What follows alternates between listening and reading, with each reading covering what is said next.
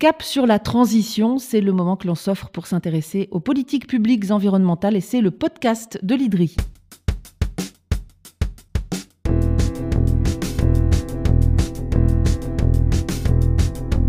Bonjour et bienvenue dans les podcasts de l'IDRI, l'institut qui facilite la transition vers le développement durable. Et il le fait grâce à ses chercheurs ou des invités qui se succéderont à ce micro pour venir vous raconter, vous expliquer à quoi pourrait bien ressembler cette transition. L'idée ici, c'est de parler simplement de sujets complexes. Et il en est un qui revient sans arrêt dans vos journaux, à la télé, à la radio, c'est le fameux carbone, ces émissions de CO2 qu'il faudrait réduire. L'Europe s'est fixé un cap, moins 55% en 2030. Et pour ça, depuis presque 20 ans, l'Union européenne a mis en place des mécanismes pour peser sur le prix du carbone, pour que les entreprises, les industries aient tout intérêt à s'en passer. Et ces mécanismes, eh bien, ils évoluent. Qu'est-ce qui est dans les cartons? Quelles conséquences pour les particuliers? Quelles incidences sur le reste du monde? Le prix du carbone pour les presque nuls. C'est un nouvel épisode des podcasts de l'IDRI avec aujourd'hui Nicolas Bermans qui va tout nous expliquer. Il est expert de l'énergie et du climat à l'IDRI et son terrain de jeu, c'est toute l'Europe. Allez, venez. Bonjour Nicolas Bermans. Bonjour. On va commencer par le début ensemble, vite fait. Hein. Pourquoi le carbone a-t-il un prix euh, Qui le fixe? Pourquoi faire euh, Puisque si le carbone a un prix, c'est qu'il s'achète et qu'il se vend? Tout à fait. Euh, ce qu'il faut savoir, c'est que en Europe, il y a un prix du carbone qui existe depuis 2005 pour les industries européennes. donc ce prix du carbone, il émerge d'un marché. Pourquoi? Parce que la règle européenne, elle fixe une limite du nombre d'émissions qui peuvent être euh, émises au sein de l'Union européenne. Et cette limite est ensuite euh, traduite en allocations, en quotas de CO2 qui sont distribués soit gratuitement, soit vendus aux enchères aux industriels. Les industriels ensuite échangent ces quotas en fonction des besoins de, chacun d'eux. Et tout cela euh, fait émerger un prix au CO2. C'est pour inciter les entreprises finalement à moins émettre de carbone. Et du coup, si elles en émettent moins, ça leur coûte moins cher. Tout à fait. Ce prix, en fait, a la vocation d'inciter à la réduction des émissions de gaz à effet de serre euh, des industries européennes.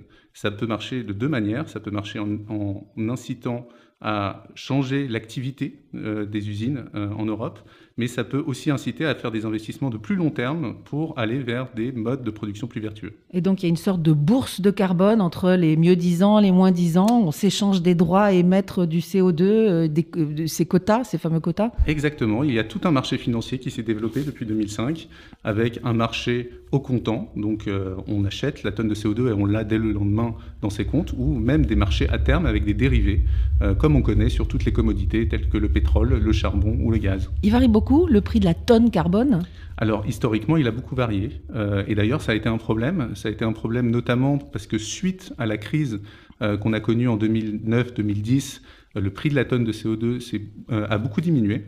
ça peut se comprendre parce que l'activité économique dans l'Union européenne avait diminué et donc la demande des industriels européens pour les quotas avait diminué loi de l'offre euh, et de la demande, le prix euh, s'est effondré. Le problème, c'est qu'il n'y avait pas de règles au sein de ce mécanisme pour réajuster l'offre de quotas.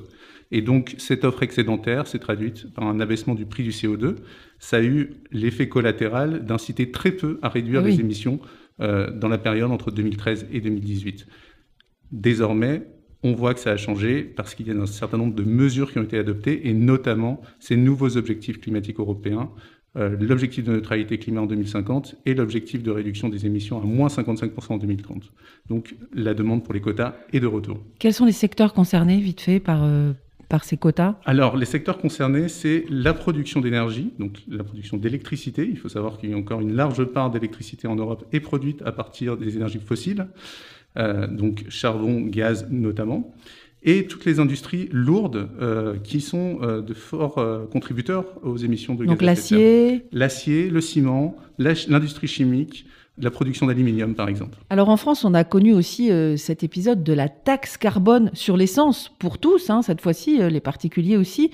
on se souvient, l'annonce de l'augmentation de cette taxe carbone avait mis le feu aux poudres en France avec l'émergence du grand mouvement des Gilets jaunes. Est-ce que c'était la même logique inciter à réduire les émissions euh, de gaz à effet de serre? Alors oui, c'était la même logique, euh, dans le sens où on voulait faire émerger un prix de la tonne de CO2 pour inciter les acteurs à réduire leurs émissions de gaz à effet de serre. Euh, néanmoins, déjà, cette mesure a été prise au niveau national et elle ne s'adresse pas au même type d'acteurs. C'est ça qu'il faut bien avoir en tête. les industriels le prix du CO2 pour eux, maintenant, c'est un coût de production.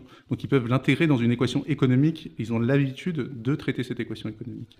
Euh, la taxe carbone pour les particuliers est plus complexe parce qu'on est euh, face à des ménages euh, et face à des petites entreprises, des acteurs qui finalement n'ont pas les mêmes capacités d'adaptation au, prix du CO2. Et c'est notamment ce qui avait été critiqué au moment du débat mmh. des Gilets jaunes.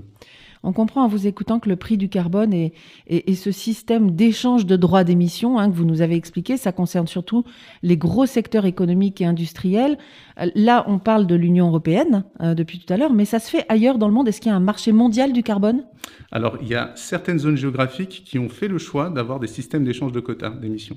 Donc, un endroit où ça se fait depuis très longtemps, c'est la Nouvelle-Zélande.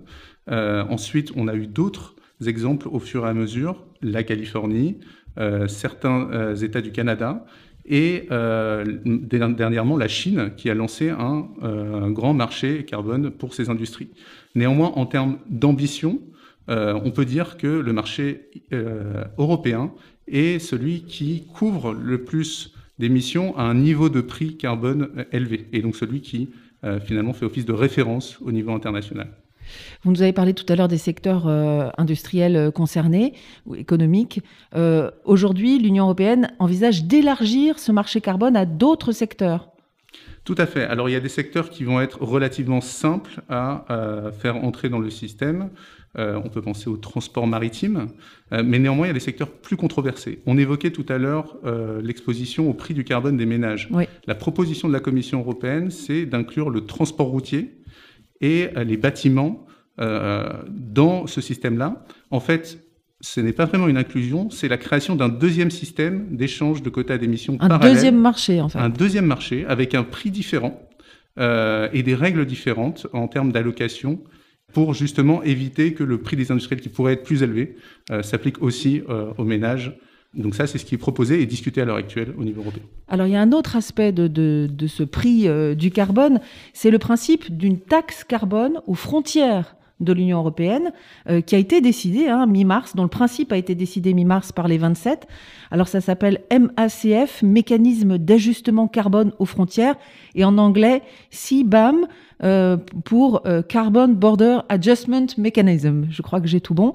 L'idée c'est qu'une entreprise extérieure à l'Europe qui n'aurait aucune contrainte, aucune limite sur ses émissions de carbone ne puisse pas venir faire une concurrence déloyale en venant vendre par exemple, euh, de l'aluminium ou, du, ciment euh, en Europe alors, ce qu'il faut savoir, c'est que c'est la grande crainte associée à la mise en place de ce type de politique climatique.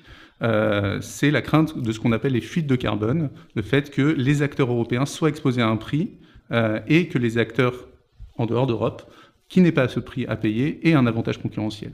Donc, euh, ce qui est un vrai risque. C'est un vrai risque. Et jusqu'à présent, ce qui a été fait, c'est que euh, on donnait des allocations gratuites à certains secteurs qui étaient réputés exposés au, rythme, euh, au risque de fuite de carbone. maintenant, on change d'approche avec la création de ce mécanisme d'ajustement carbone aux frontières. Et l'idée, c'est de faire payer ce même prix euh, du CO2 européen aux importateurs de matériaux provenant de, dans l'Europe pour justement mettre tout le monde au même, euh, sur, enfin, sur un pied d'égalité. C'est l'arlésienne, hein, cette, euh, cette idée de taxe carbone aux frontières. Je crois me souvenir que déjà Jacques Chirac en parlait, non?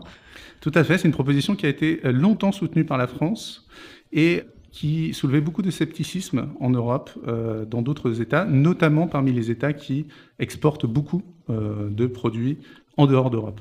Ce qu'il faut savoir, c'est que le grand risque autour de cette mesure, c'est qu'elle soit perçue comme une mesure protectionniste de l'Union européenne.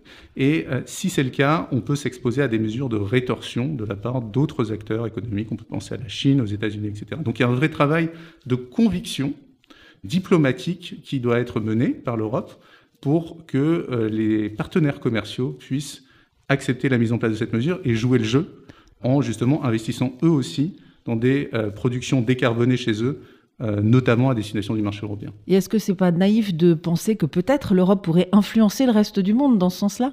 Alors ça dépend évidemment des secteurs, mais l'Union européenne, c'est quand même euh, le plus grand marché économique du monde. Donc les règles qui régissent le marché interne européen ont quand même une résonance internationale, euh, donc elle peut servir d'effet de levier pour engager la transition ailleurs.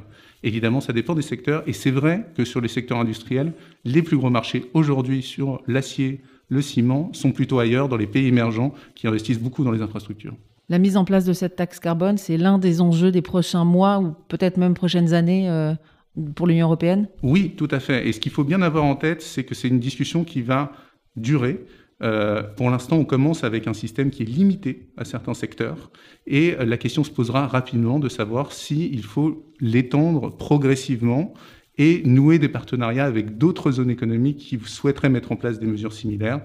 Notamment, on peut penser au Royaume-Uni, qui est proche de nous, mais qui n'est plus dans l'Union européenne, ou au Canada et aux États-Unis, où il y a eu un certain nombre d'initiatives qui ont été menées pour mettre en place des mesures euh, similaires. Vous diriez que c'est un pas décisif je dirais que c'est un tournant parce que jusqu'à présent, il y avait beaucoup d'appréhension à euh, étendre les politiques climatiques euh, à la question commerciale. Euh, donc, on verra comment ça se passe. Ça sera intéressant de, l'observer. Mais néanmoins, c'est un pas quand même nécessaire de faire entrer ces questions environnementales dans la régulation du commerce international. Donc, peut-être que ça passera par ce mécanisme d'ajustement carbone aux frontières. Peut-être que ça passera par d'autres mesures. On peut penser, par exemple, à mettre en place des normes qui seraient on accepterait seulement les produits qui ont une certaine euh, intégrité environnementale euh, dans notre territoire. Mais cette question ne fera, à mon avis, que grandir dans les prochaines années et s'étendre au-delà des questions industrielles. On peut penser notamment aux questions agricoles dans ce cadre-là. Merci beaucoup, Nicolas Bermans. Merci à vous. Merci pour cet éclairage avec cet exemple du prix du carbone. Je crois qu'on touche vraiment du doigt l'équation très complexe des politiques publiques. Prendre des mesures qui aient un vrai impact, mais sans qu'elles fragilisent euh, ou ceux qui le sont déjà, ou, des entreprises. On reparlera évidemment de tous ces sujets indépendamment dans les prochains épisodes du podcast de l'IDRI. Je rappelle que vous êtes chercheur en politique climatique et énergétique à l'IDRI, responsable de la zone Europe. Merci beaucoup. Merci à vous. Et on a nous aussi émis du carbone pour diffuser ce podcast. Le numérique est loin d'être neutre. Alors maintenant, Écoutez-le, partagez-le et n'hésitez pas à réagir, envoyez vos remarques ou suggestions sur les comptes Twitter et LinkedIn de l'IDRI, IDDRI. Et à très bientôt pour un nouvel épisode de Cap sur la transition.